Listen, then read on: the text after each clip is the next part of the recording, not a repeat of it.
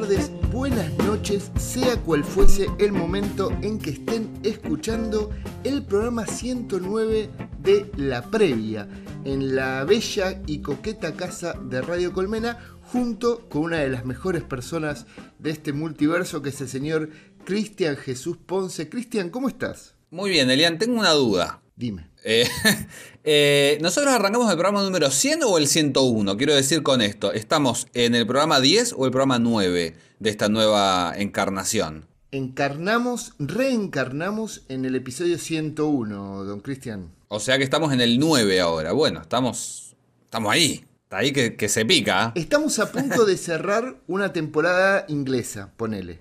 Sí, sí, sí, sí. O una. Sí. No, sí, una temporada de de dos, meses, tres meses de estas de, de, HBO también cuando cuidan, cuanto más cuidan el producto, más cortas son. Exactamente, y tuvimos un hiatus en el medio, como cualquier serie que se precie de tal.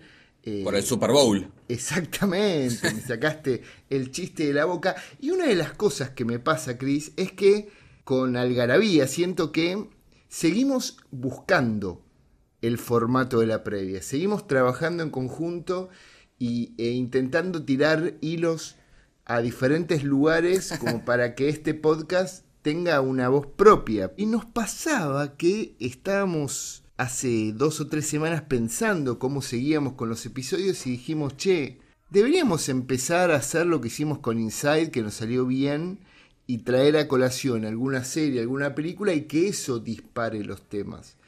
Y no recuerdo, ¿vos recordás quién fue el, ideólogo de la película que vamos a tomar hoy como punto de partida de este podcast? Eh, no, no, no, no tengo, no tengo la menor idea. De hecho, no me acordaba de esa. Ahora que lo decís, sí me acuerdo que, salió un poco a partir de, la experiencia de, Inside, pero me había olvidado completamente esa conversación. Para mí, íbamos a hablar de una peli, no me acordaba bien por qué.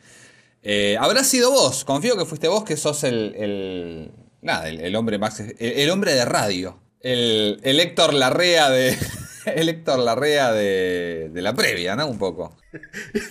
Lo peor es que esa conversación, Cristian, fue hace mucho, como dos semanas. Si vos ya no recordás lo que sucedió hace dos semanas, es porque estás con un grado de quemadez mental supremo. Es que el tiempo, para mí, y esto lo digo en serio, el tiempo ya no existe, no tiene la mayor importancia, así que que me digas, Cualquier cosa que haya pasado de marzo del 2020 para acá entra en, una nebulosa. Eh, que vos sabés que el otro día me enteré leyendo un, artículo que escribió Chris Carter, viste que el, lunes supuestamente el Pentágono iba a contar unas cosas de los aliens, qué sé yo, estaba todo el mundo prendido fuego y le dijeron, Chris Carter escribió una editorial sobre esto y él salió contra los conspiranoicos.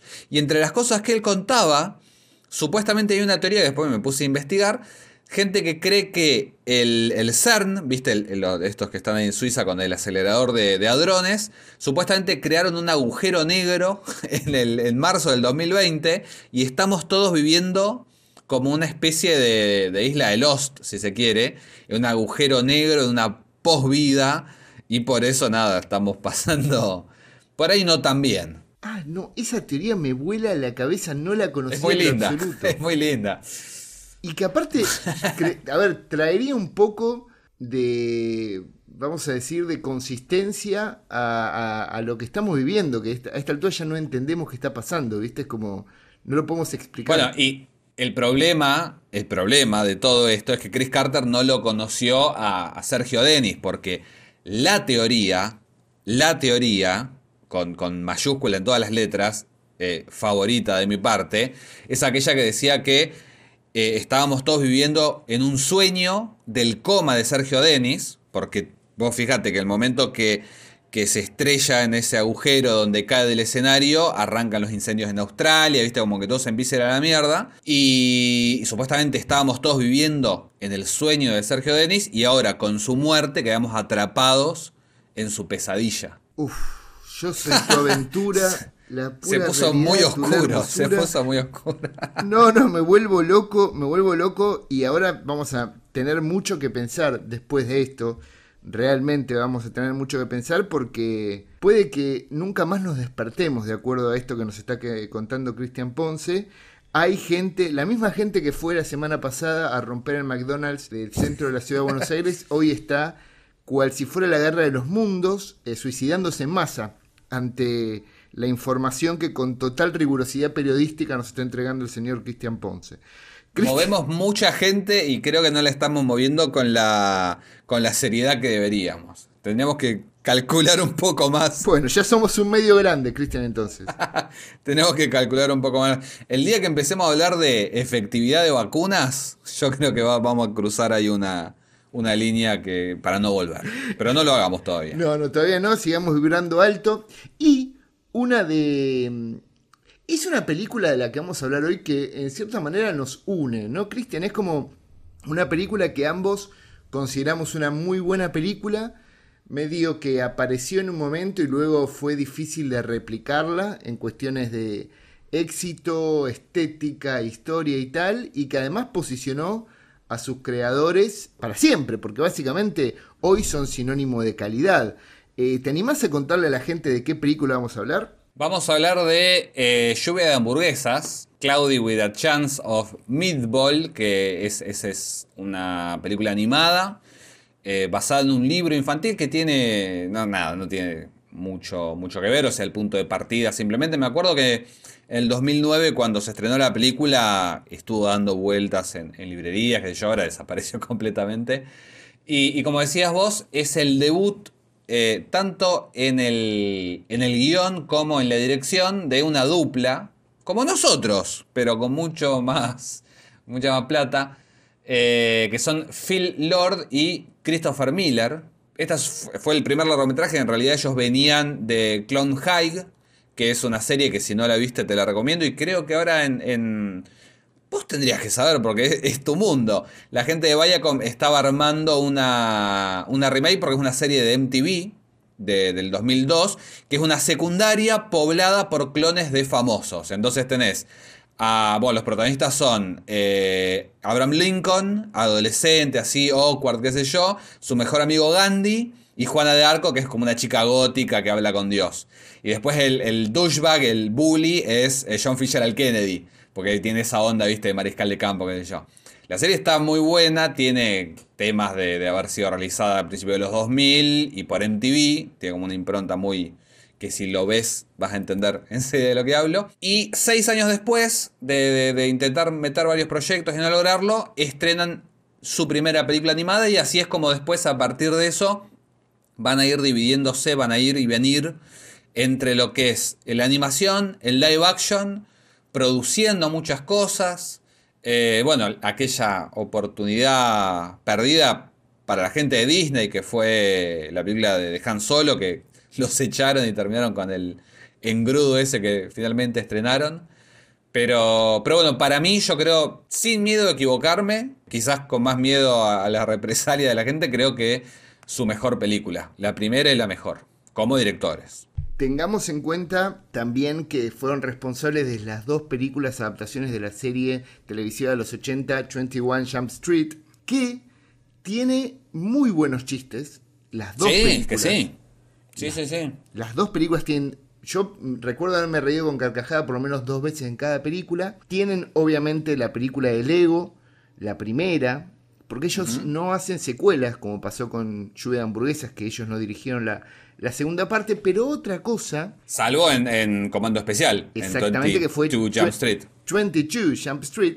Pero además fueron los responsables de traer a la vida una de las series que yo conocí a principios de este año y que amé, que fue Brooklyn Nine-Nine. Claro, ellos tienen como una. una como un gran perfil de, productores.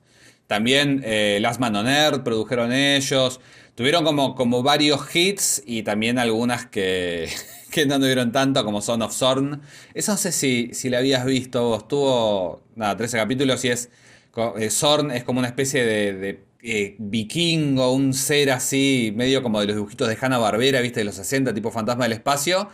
Pero es combinación de animación con personajes reales y el chabón este, que es como una especie de Conan el bárbaro, trata de reconciliarse con su hijo, que es humano, que vive en un suburbio, eh, y que de alguna manera, bueno, con el humor de ellos, combina las dos pasiones, digamos, que son la, animación y el live action. Pero nada, la, la cancelaron a los 13 capítulos, así que quedó en eso. Y, y después han, han, sido productores ejecutivos de muchísimas cosas, de muchas cosas. Todas las películas que continuaron de Lego eh, fueron productores ejecutivos. How I Met Your Mother también está entre, entre esa lista. Una de tus películas, no sé si será tu película favorita de la historia, que es Spider-Man Into the Spider-Verse. Es mi película favorita de Spider-Man. Está muy bien. O decir que es mi película favorita de la historia me parece un poco mucho. Y como siempre, eh, minimizando la animación, no importó nada el podcast que hicimos al respecto. Coherencia, Cristian Ponce, pero bueno. Perdóname, perdóname. Creo que como película de animación, mirá lo que voy a decir. Creo que me gusta más lluvia de hamburguesas. Wow, listo, listo. Paro todo lo que iba a, a preguntar y necesito que me expliques por qué a nivel de realización de animación es mejor película. No sé si es mejor película, me gusta más. Voy a decirlo así. Me parece perfecta Lluvia de hamburguesas. Spider-Man Into the Spider-Verse también. Y creo que, que, de alguna manera innovó más. Creo que, que Lluvia de hamburguesas fue más sutil porque tuvo unas innovaciones técnicas tremendas eh, que, que, después iban a influenciar un montón de las cosas que, que vinieron. Pero no sé, eh, Lluvia de hamburguesas me parece perfecta. Me parece que desde el humor eh, y, varias cosas que vamos a ir eh, desandando en, el, episodio de hoy, me parece que es, nada, es una película perfecta. Spider-Man también, pero igual Spider-Man, yo creo que se colgaron Philip, eh, ¿cómo es que se llaman? Lord y, y Miller. Y Miller se colgaron un poco de las tetas de Spider-Man y de, de la evolución que tuvo el concepto que quizás sí, arrancó con ellos, pero ellos arrancaron esa película, la dejaron andando, se fueron a, Disney a hacer la película de Star Wars, los echaron, volvieron. Y ahí hubo como, yo tengo entendido, un medio como una operación de vamos a cuidar a estos pibes, vamos a... Y es como que no habían estado tan presentes en la producción de la película.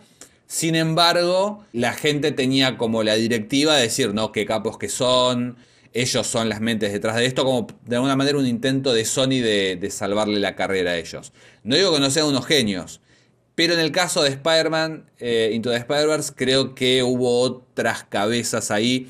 De hecho, hay uno de los directores, ahora no, lo recuerdo, un brasilero me parece, que, fue uno de los directores en la etapa de desarrollo que lo echaron, porque así son estas películas animadas que entra y sale gente como, como los camareros en, un restaurante, eh, diría Stephen King.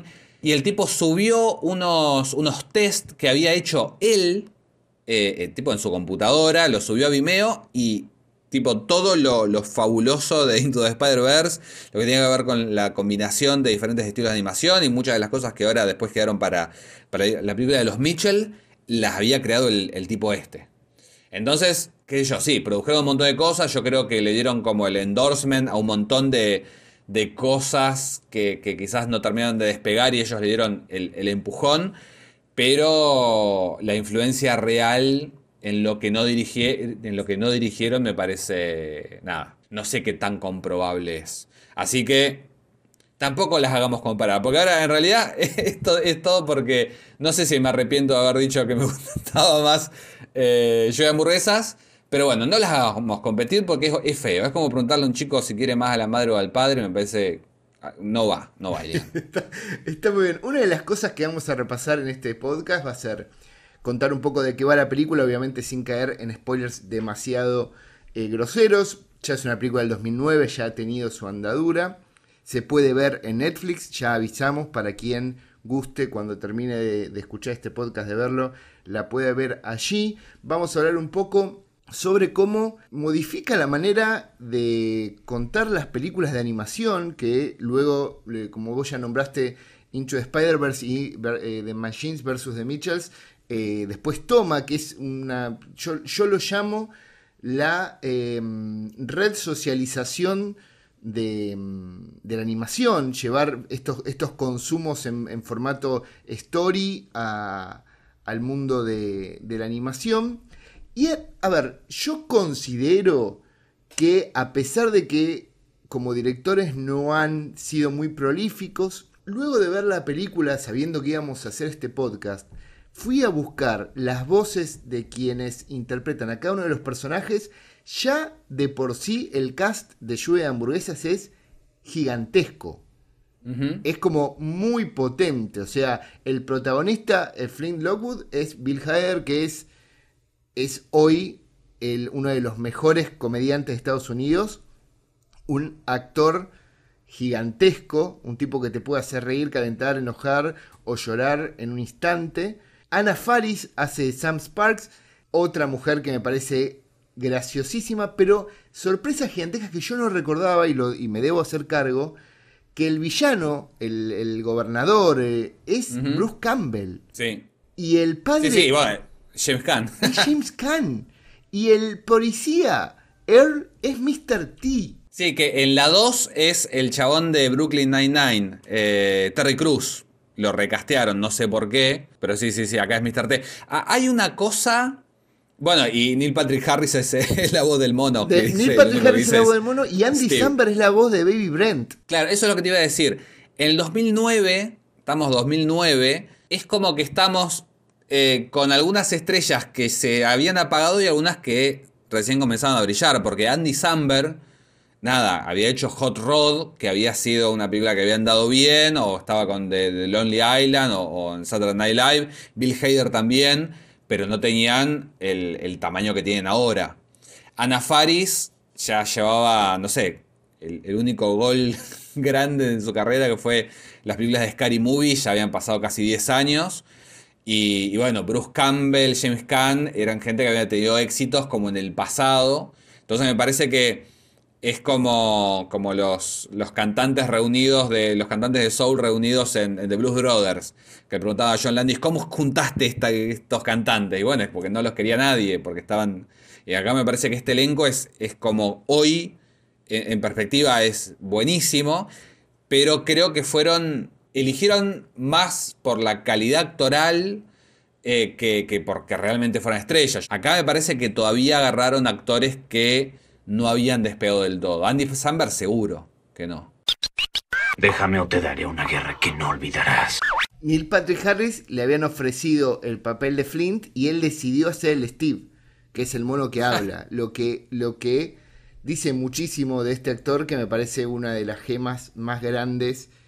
Es un tipo que puede hacer cualquier cosa hoy y que haya decidido hacer el personaje de Steve ya me parece delicioso. Porque vos imaginate que presentás un currículum y decís, ¿y qué elegiste ser? Un mono que repite tres palabras en toda la película. es como Groot de Vin Diesel, ¿viste? ¿Es, ¿Es, anterior esto a How I Met Your Mother? Porque Neil Patrick Harris tuvo dos hits en su vida. Doogie Hauser en los 80. Después en los 90 hizo un montón de, voces y, cosas chicas. Bueno, eh, Starship Troopers. Y después digamos que toda una generación lo, recordó, lo conoció con How Met Your Mother. Pero esta película me parece que es anterior, ¿o 2005 es How Met Your Mother. Ah, no, no, ok, ok. Ya llevaba un par de temporadas entonces. No, no, es una, y es un actor que venía en, rompiéndola en Broadway también es... es... Eh, sí, pero es otro público de última, por eso... Vos, Will Forte, estoy, estoy con IMDB abierto, obviamente. Eh, Will Forte hace del personaje este que es eh, el, el barbudo que en un momento es el, mejor gag de la película, que todos como asombrados se sacan el sombrero o algo y él se saca la barba directamente cuando está llegando. Eso para mí es, es lo más destacable de esta película, que hay prácticamente un gag por plano. Es increíble. Un día habría que contarlo porque entre las cosas que pasan en, en, primer plano y las cosas que pasan en el fondo y las cosas sutiles que pasan en los comentarios al pasar y cosas que cada vez que la veo encuentro, encuentro cosas nuevas. Me, parece que, eso, tiene un ritmo increíble. Y nada, no sé si te acordás la primera vez que la viste. Yo me metí en el cine, te juro, no sé por qué, porque tampoco es que una película animada de Sony no es que, que iba a ir corriendo a verla y, no recuerdo que hubiera tampoco como críticas dando vuelta, que hablaran tanto.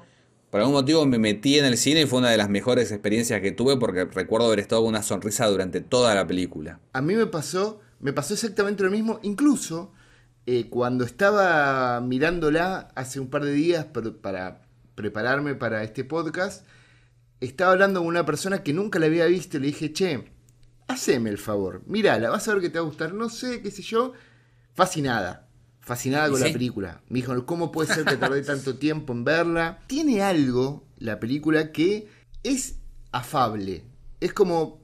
No, eh, no tiene nada de oscuridad. Es simple, fresca, divertida, con mucho Mm, ritmo. ¿Vos Pare- decís? Parece Para haberse mí tiene- hecho ayer.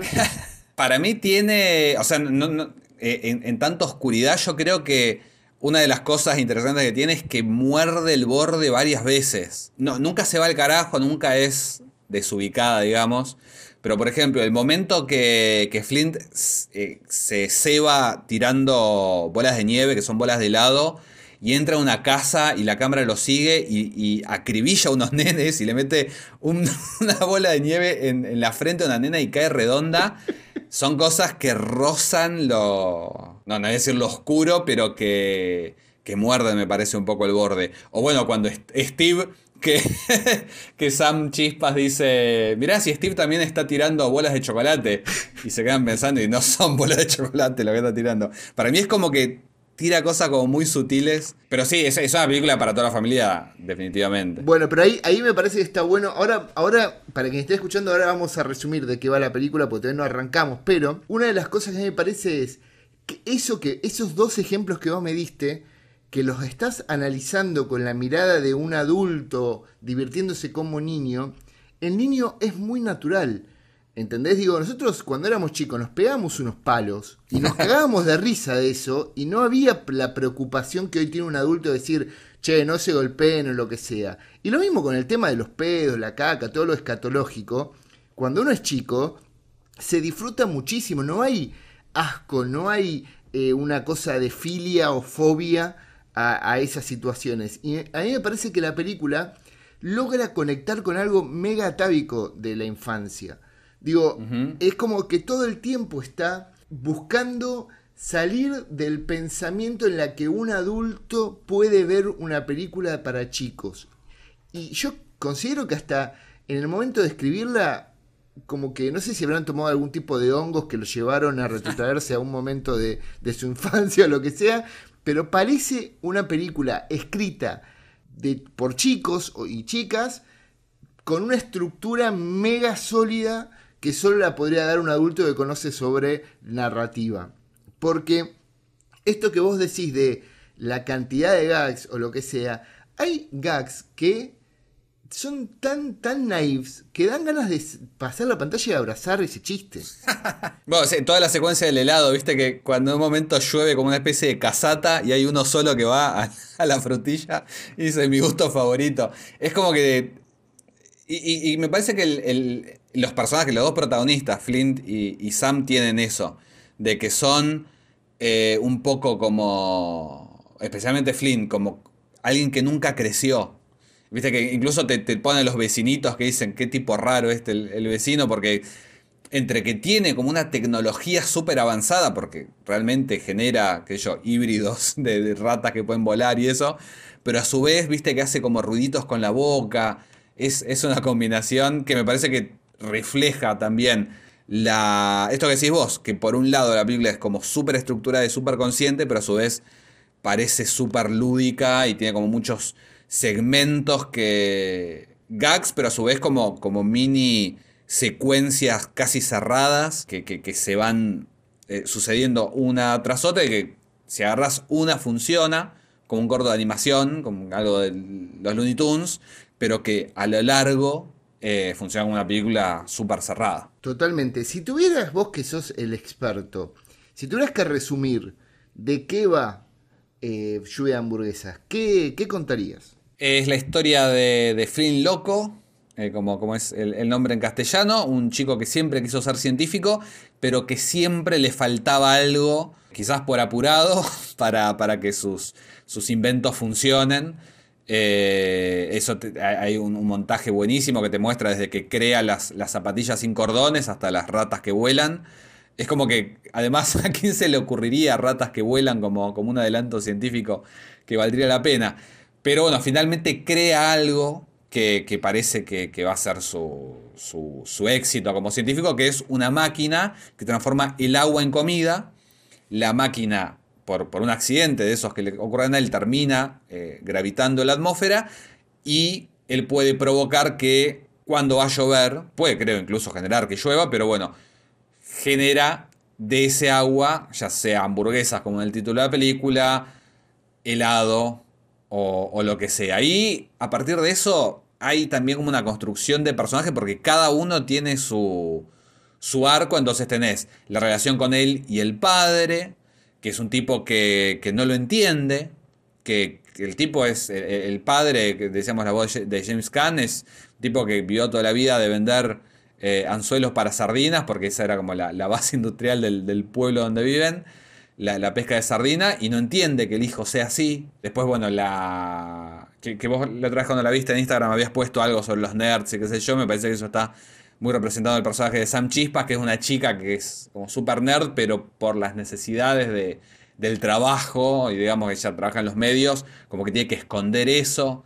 Eh, no solamente tiene cientos de gags, sino además como arcos y, cosas de los personajes que están súper claras y, que no dejan pagando a, ninguno. Y a su vez, que me parece que ahí sí, que no está mal, pero me parece que, una cosa que usaron para, para tener esa estructura bien firme eh, está en gran medida apoyado sobre la premisa general de Tiburón. Porque tenemos al el personaje del alcalde, este personaje, el villano, que, que salido eh, de, de, la voz de Bruce Campbell, es, es el alcalde de Tiburón.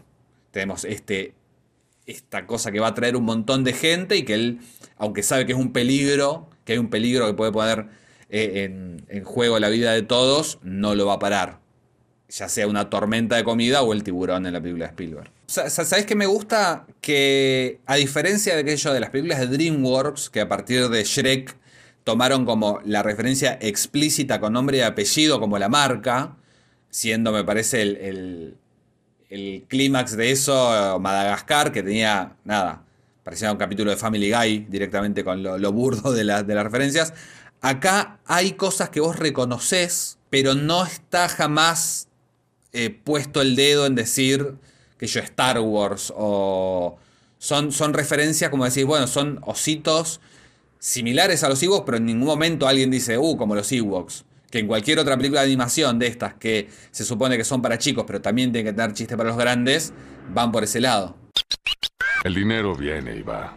Sabemos eso. Pero lo más importante en la vida siempre serán las personas en esta habitación. Lluvia de hamburguesas para mí no necesita justificarse en nada. No. Es como que tiene muy claro, digo, ya desde el principio eh, fue, si no, si no, a ver, puede ser un dato falso, pero fue la primera vez que Columbia Pictures modificó su placa inicial, que es la mujer que tiene la antorcha en la mano y, y en ese momento cae una banana gigante y la tira que después lo, han hecho para otras cosas, me acuerdo, no sé, Zombieland 2, ponele, que, que había toda una escena donde terminaba peleando con zombies, que ahí ya es el otro extremo, pero da la pauta de que, desde el inicio, da la pauta de que esto es un espacio en el que vas a jugar y te vas a divertir. A mí lo que me pasó es que, aún hoy, luego de tanto tiempo, me sigue emocionando mucho la reivindicación de lo nerd, que es algo que vos me, comentaste hace un rato que me habías, leído en Instagram, porque fue justo cuando apareció Iron Man, ¿entendés? Digo, 2008 empieza como a pergeñarse todo el mundo este de los cómics en el cine, pero hasta ese momento no era algo que pudieses ver en todos lados. Y los dos personajes, los dos protagonistas, eh, tanto Sam como Flint, son una reivindicación total a tenés que ser lo que sos. Y si lo que sos es ser un ultra nerd, aunque la sociedad diga que no lo podés hacer, que no lo tenés que hacer o que vas a fracasar por hacerlo, no hay que perder ese sueño. Y lo hacen como tampoco son tan obvios a la hora de las referencias cinemáticas de, en la película, tampoco son obvios a la hora de trabajar estos temas, sino que se despega totalmente de lo que sucede. O sea, yo es como que quería terminar la película y quería salir al obelisco con la bandera diciendo soy nerd y estoy orgulloso de serlo. Qué lindo que una película me provoque estas ganas de, de, de ponerme a cantar soy lo que soy, ¿viste? Como... Y lo hacen desde dos personajes que aparte son ultra tridimensionales. O sea, que vos ves todos los estadios de ambos protagonistas. Pasan por muchos momentos. Pasan momentos en los que dudan, pasan momentos en los que tienen miedo, pasan momentos en los que están enojados, pasan momentos en los que están débiles, pasan momentos en los que están fuertes. Y, e incluso las secuencias donde son más, a ver, más claras las referencias a estoy haciendo algo tipo película para reivindicar el personaje, como cuando Flint tiene que ir a, hacer, a salvar el día, que aparece Earl y le dice yo te voy a ayudar, pero cuando antes te voy a pegar y le pega, que, que está totalmente sacado del clima que iba a generar la música y todo, es tan consciente de lo que está haciendo que no necesita hacerlo tan obvio. Y luego vos también lo nombraste y me parece fascinante a nivel guion. Los inventos que aparecen al principio de la película van apareciendo el resto de toda la película. Y cuando Sí, vos la- crees- las ratas voladoras eh, rematan, no sé la cantidad de chistes. Pero no solo eso, Chris, porque cuando eso podría haber sido una idea fabulosa que funcionaba, terminan teniendo una justificación narrativa que permite que cada una de las explicaciones que podrían ser tranquilamente cosas que podrían ser un Death Machina se terminan consolidando como algo que se siente verosímil porque surge, como es el caso de el uso del, del- del spray para las zapatillas para resolver una parte importante del conflicto o el final de, de cómo sobrevive. O sea, es una maquinaria de guion que se va como entretejiendo y te dice, no, todos estos elementos están puestos acá porque es un chiste, es una joda, es una joda, es una joda, y terminan teniendo una importancia eh, muy, muy grande en, en la narración. Y, y a mí me parece que esas son las cosas que más celebro, porque significa que eso tuvo mucho trabajo de guion encima. ¿Sentiste lo mismo? Sí, sí, es. Me, me parece que por eso, como comedia, es, es un, un triunfo porque tanto, tanto, tanto el, el guion, la estética están eh, apoyados totalmente en, en- ese humor. Es. Nada, me, parece un guion perfecto. Eh, el personaje de ella también. eh, si, si pensás en las películas que estaban saliendo de esa época, me parece Megamente, es por, por esa época, qué sé yo. También se, la tridimensionalidad de ella le permite ser súper graciosa. Generalmente en estas películas, nada, es una chica más o menos linda a los, a los estándares de la animación y, y lo sigue al, al, al- protagonista. Y, y el rol de ella, nada que ver, me parece que, que todos, hasta Manny, el camarógrafo, todos tienen su momento. Y definitivamente, bueno, e- el arco de, de- de- de Flint es, es un poco más fuerte, pero. Y más central para la película, pero me parece que están a, la misma altura de, de- de- protagonistas. Es. No, no, no sé, no, no sé ni cómo seguir eh, para, para expresar todo mi amor por esta película. Hay cosas sueltas después también, eh, qué sé yo, de- desde lo estético.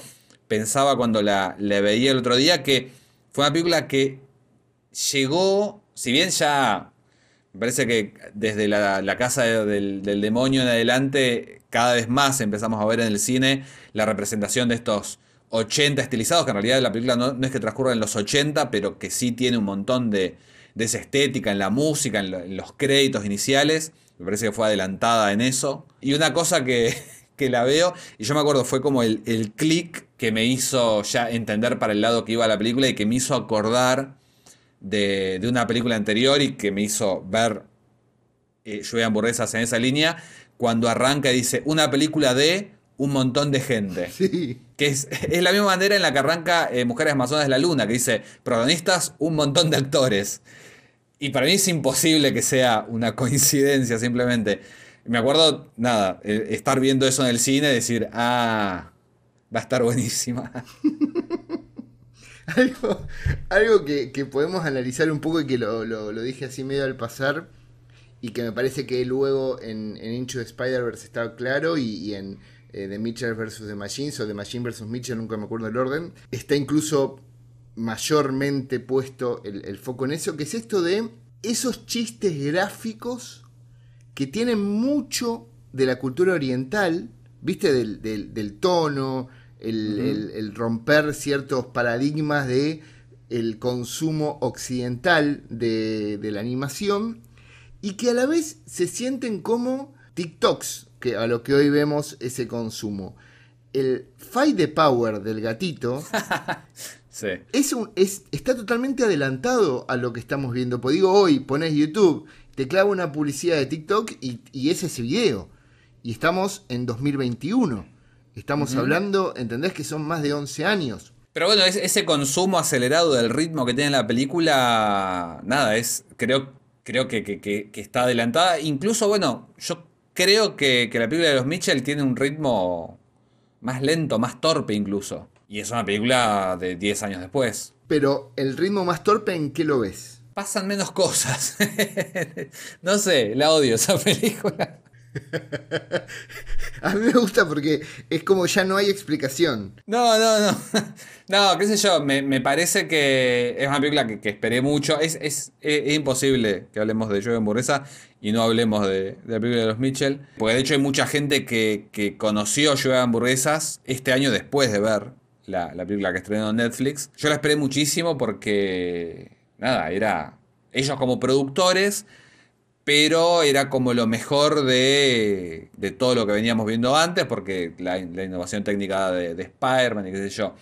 Y la verdad que sentí una película súper blanda, que justamente esto que, que vimos hablando de una construcción. Una de las cosas que más me molestó el personaje de la madre, Maya Rudolph, que de pronto era una maestra karateca. ¿Por qué? Porque era gracioso, me imagino que habrán dicho. Y justamente estamos diciendo que Joe Hamburguesas, hasta los inventos que vemos en la primera secuencia, tienen un eco en el clímax de la película. Y vos decís, bueno, no tienen más ganas de laburar. Bueno, pero... la relación, la re- o sea, la relación padre-hijo, bueno, en, en la película de los Mitchell, hija y, y padre, también está mucho más de manual hecha. Eh, ni hablar de que, el, de que el, la- el- el objetivo de los personajes es el mismo, incluso en, en Into the Spider-Verse, que es ir y poner un pene en un lugar. Después nunca lo logran. La única, la única que lo logran finalmente es eh, en, en la de Spider-Man. Pero en las tres películas, la meta es poner un pene en un lugar. Y eso es, no sé, vagancia. Bueno, puede ser, puede ser. Como vos bien decís, en el caso de Spider-Man es mucho más claro. Es su encuentro con ciertas explicaciones berretas del mundo del cómic, ¿viste?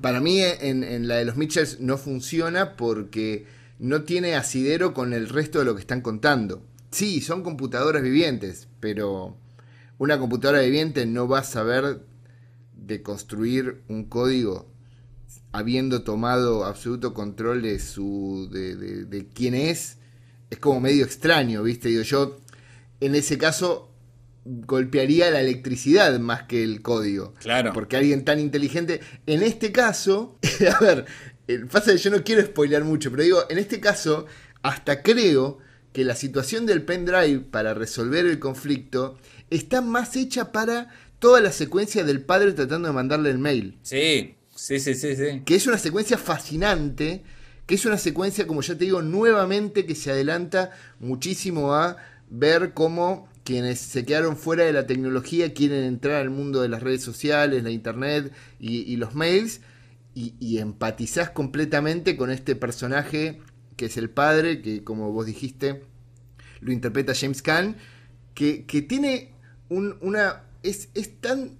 Tiene una tosudez tan real y, y- está tan en paz con quien es también, que cuando quiere jugarse su forma de ver el mundo, ayudando a su hijo, metiéndose en una computadora, entre la risa, la ternura y el fin del mundo, terminan logrando un cóctel que te deja entre que te estás cagando de risa y medio como que te agarras un poco del sillón diciendo, por favor, manda ese mail que se está por prender fuego todo, ¿viste? Y entonces yo creo que no es simplemente el hecho de resolverlo narrativamente, sino dar paso a ciertas secuencias que querían contar de la película y que terminan funcionando. Y cómo también rompen todo, porque eh, es una... Hoy me enteré, de hecho, porque está ahí en, en HBO Max, hay una serie animada de, de, de Joey Hamburguesas, pero bueno, ya la segunda parte había sido un, un bajón grande, lo cual me, me, me hace preocupar mucho por la segunda parte de, de Spider-Man también.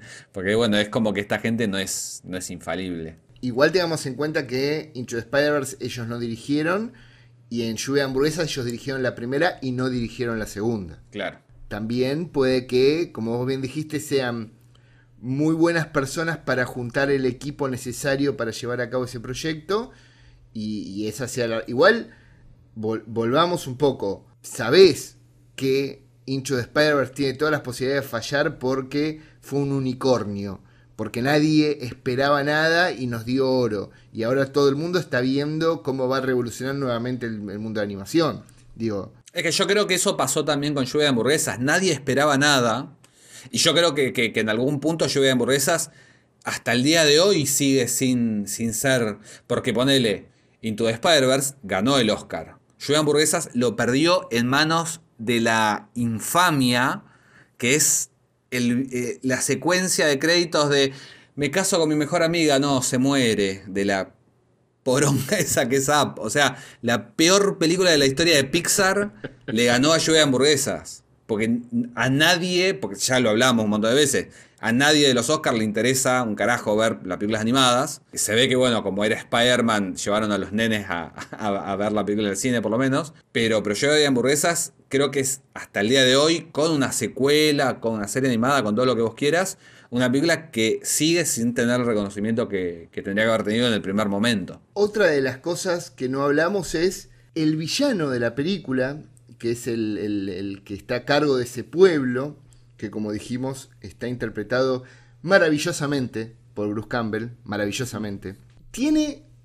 A ver, no sé qué te pasó a vos cuando la viste, pero en realidad no es que es malo. No, sino que simplemente está sediento de poder y, y ve la posibilidad de que esa vida tan gris que él tenía puesta en ese pueblo sea otra cosa y él se convierta en el salvador, ¿no? Y pensando también en el pueblo, porque lo que te muestran al principio es que, bueno, eh, era un pueblo que vivía de la producción de, sardinas enlatadas, hasta que, también un, un gag buenísimo, dice, el mundo se enteró, y lo publicaron en los diarios, que las sardinas eran asquerosas, y dejaron de producirlas, y de pronto el tipo no sabe qué hacer, quiere hacer un parque de diversiones, incluso... También, bueno, medio spoiler, en la secuencia de créditos lo vemos redimirse también con, en, estas animaciones que hay sobre, sobre el final de la película. Así que es, un villano, pero nada. Justamente como está tan bien caracterizado, es la fuerza que de alguna manera impide que las cosas se hagan bien, pero tampoco es que es un villano, me parece.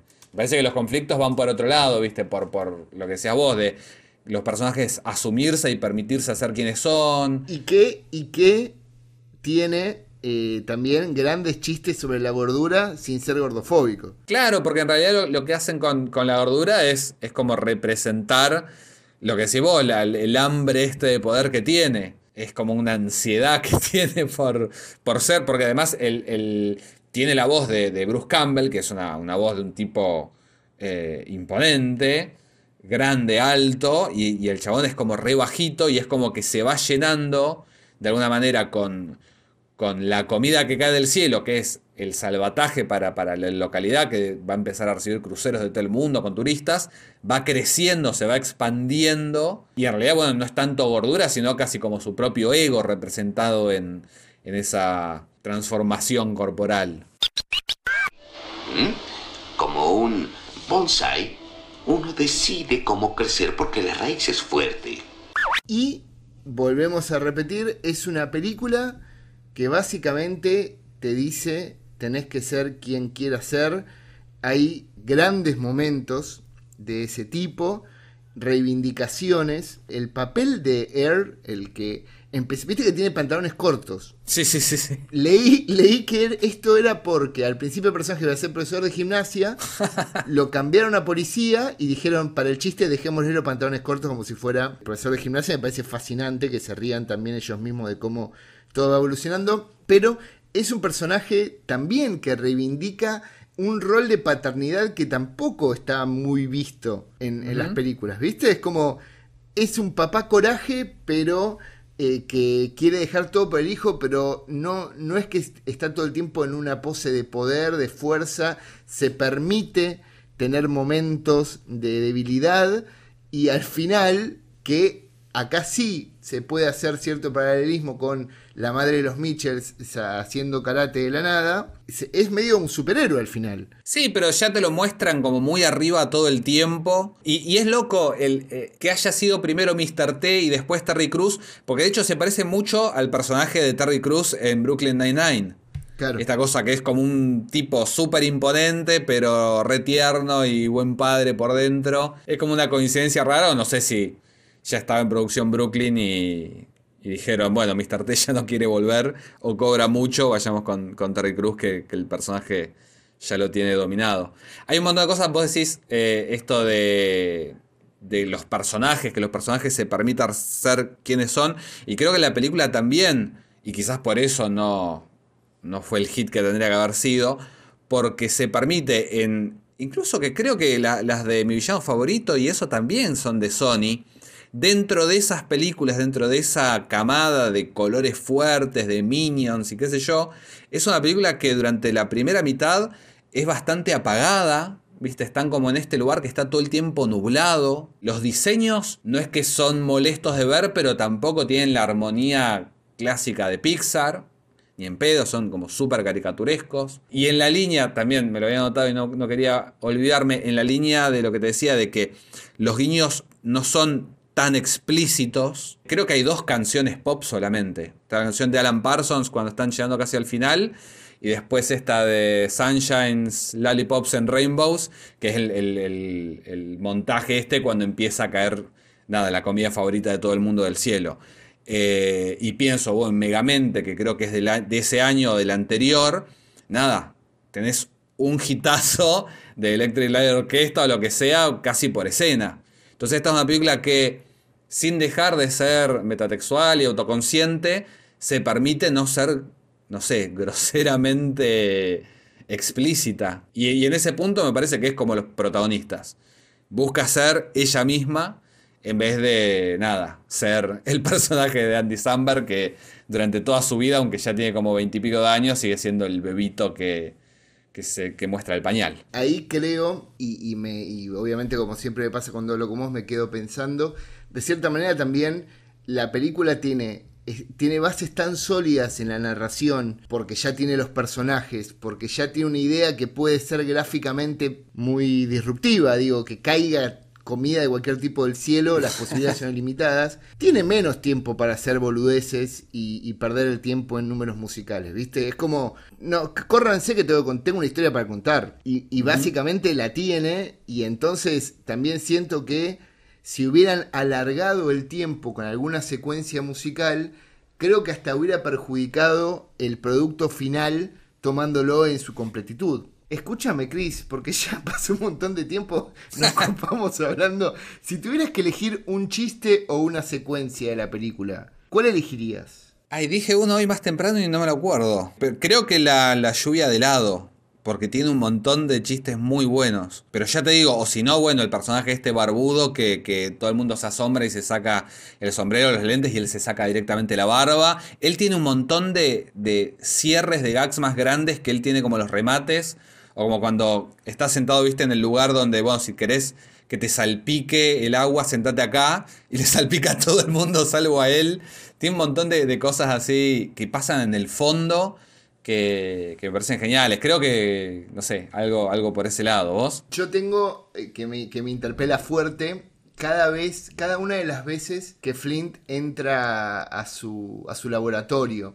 Que, que, canta, que canta una canción como si escuchase el, original soundtrack de, de, algo que está pasando, hace ruiditos, tiene varias puertas, tiene cosas de felpa, tiene un Simon que es este juego que de los cuatro colores que tenías que elegir. Y yo eh, me, acuerdo siempre, siempre, yo fui de, jugar mucho con los muñecos y me hacía eh, cajas con luces. Viste, tipo, no me da cuenta, estaba haciendo cine en ese momento, tratando de que las, sombras de los muñecos se reflejen en esa caja. Y, y, y, sentía, y sentí lo mismo, ¿eh? Era como, yo soy ese nene entrando en un lugar creyendo que todo está computarizado y que luego analizándolo obviamente ya con la perspectiva de hoy, cuando vos crees que esto es parte de su imaginación, luego entra al laboratorio y tiene 80.000 computadoras mega inteligentes. Claro. Es, es como que no perdió ese, eso, eso propio de él, de la fascinación por lo, por, lo, por lo nuevo, por lo tecnológico, pero a la vez ya está establecido como un genio. Entonces me parece que nuevamente habla de lo bien delimitado y armado que están los personajes y cómo a una cosa que ya podría haber funcionado bien, porque podría haber sido un chiste que entre y tenga una laptop nada más, ¿entendés? Claro. Y- y- pero termina como siempre subiendo la, la apuesta y me parece que, que por eso es una película que, como digo, está dentro de las categorías de las que podés recomendársela a cualquier persona y nunca vas a quedar mal parado. ¿Alguna cosita más que tengas anotada? Que sé que te anotaste cosas, que pues vos sí trabajás, no como yo que vengo, me siento y me pongo a hablar, eh, que te haya quedado en el tintero, Chris. No, no, no, me parece que pasamos por todos los lugares y, y nada, también está bueno que, que si escucharon el, el programa hasta ahora vayan y la descubran y, y- y sumen cosas. Me parece una película, nada, increíble, que ya va a tener pronto 15 años y, y que me parece que difícilmente haya sido superada por más que nada, compañías más grandes no hagan creer lo contrario. ¿Estás hablándome? ¿A quién más le hablarías? ¿Estás hablándome? Porque soy el único aquí. Te tocaba hoy la recomendada. ¿Pudiste preparar algo, Chris? Sí, claro. Y, y, y mirá esta recomendación. De hecho, yo ya la probé con vos, porque te recomendé esta película y te gustó mucho. Así que vas a poder, eh, de alguna manera, dar cuenta de, de lo atinado de ella. Eh, ¿Sabes de qué voy a hablar? ¿Sabes cuál es? No. Scare Me. Peliculón. Es una película que estrenó Shudder, que es esta, esta plataforma de streaming dedicada al cine de terror que existe solamente en Estados Unidos. Así que acá, si la quieren ver, mm, creo que la pueden comprar igual por Google Play, pero no, sé si lo van a hacer. Eh, está en internet, está en el torrent. Es una película, ¿viste cuando dicen una película muy chica con pocos actores y una sola locación? Bueno, esta película tiene justamente esos elementos y, los explota y los lleva adelante de manera brillante. Es una película escrita, dirigida y protagonizada por Josh Ruben, que tengo entendido que escribía en Saturday Night Live y que ahora, bueno, después de esta película ya eh, estrenó su segunda película en, en cines en muy poco tiempo, porque esta película se estrenó en, en octubre del año pasado y ahora este fin de semana que pasó eh, estrenó en cines en Estados Unidos Werewolves Within, que está basado en un videojuego. Eh, y básicamente es eh, la historia, ¿viste? La, la- historia de la creación de Frankenstein, de cómo estos este grupo de escritores se juntó durante algunas noches y crearon, nada, Mary Shelley escribió la historia de Frankenstein, Polidori creó Barney el vampiro y qué sé yo, como la- la clásica historia de una tertulia que termina en la creación de historias de terror. Bueno, acá tenemos a, una escritora de, que metió un bestseller eh, de zombies y tenemos a un aspirante a guionista de cine que quiere hacer una película de hombres lobo. Y por una casualidad están eh, quedándose en unas cabañas eh, en medio de la nieve, cerca uno del otro. Hay una tormenta, se corta la luz y como se habían conocido esa tarde, terminan juntándose.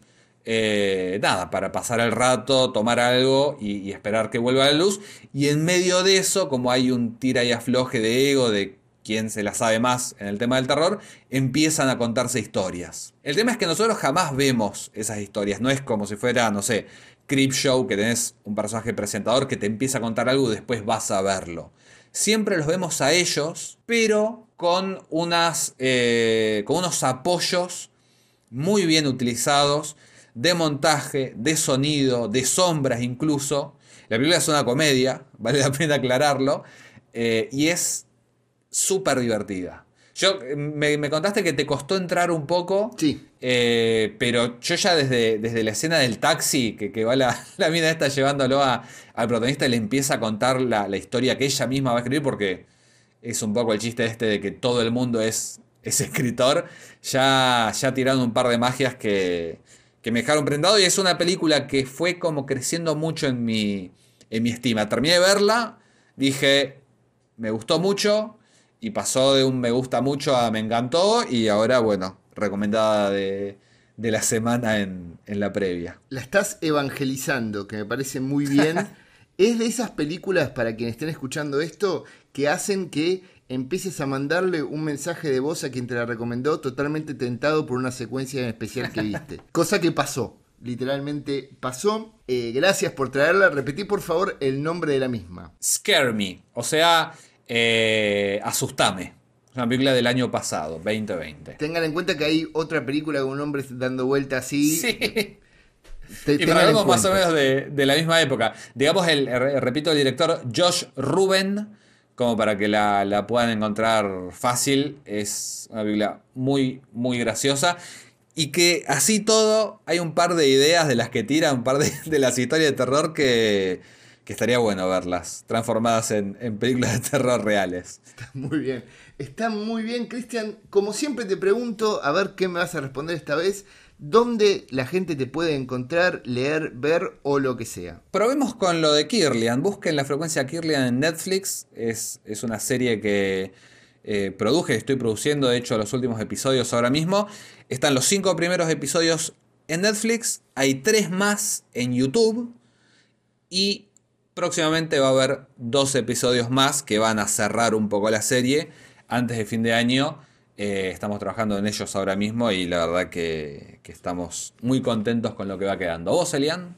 Ahí me pueden buscar eh, como Eliana Aguilar en YouTube, como para ayudarme levantando ahí el algoritmo de las horas que me falta para ya ser partner de YouTube, o en arroba aguilar.elian en Instagram, que voy subiendo las recomendaciones de todo lo que estoy viendo, eh, como el caso de Scare Me, que luego de verla la tuve que recomendar porque me encantó.